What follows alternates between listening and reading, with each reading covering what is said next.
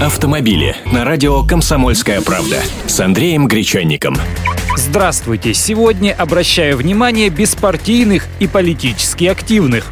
Министерство юстиции России зарегистрировало партию «Автомобильная Россия». Лидером ее является избранный от Общественного народного фронта депутат Госдумы Вячеслав Лысаков – он же лидер движения автомобилистов «Свобода выбора», он же первый зампред Комитета Госдумы по конституционному законодательству и госстроительству, автор целого вороха законопроектов по части автомобильной жизни. Правда, он не является членом этой партии. Официальным ее председателем является Елена Фанаева.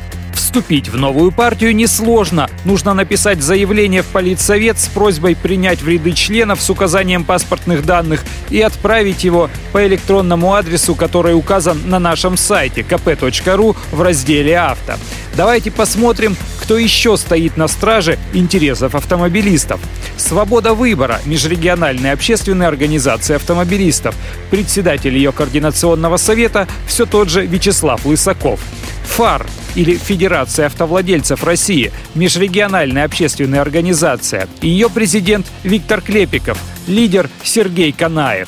Движение автомобилистов России, его лидер Виктор Пахмелкин. «Синие ведерки» — это неформальное сообщество, очень активное в интернете. Лидер Петр Шкуматов. И Союз пешеходов России, да, и такой есть целое межрегиональное общественное движение. И его сюда приплюсуем, ибо плох тот пешеход, который не мечтает стать автомобилистом. Председатель Владимир Соколов. Всех этих людей вы могли и впредь сможете услышать на радио «Комсомольская правда».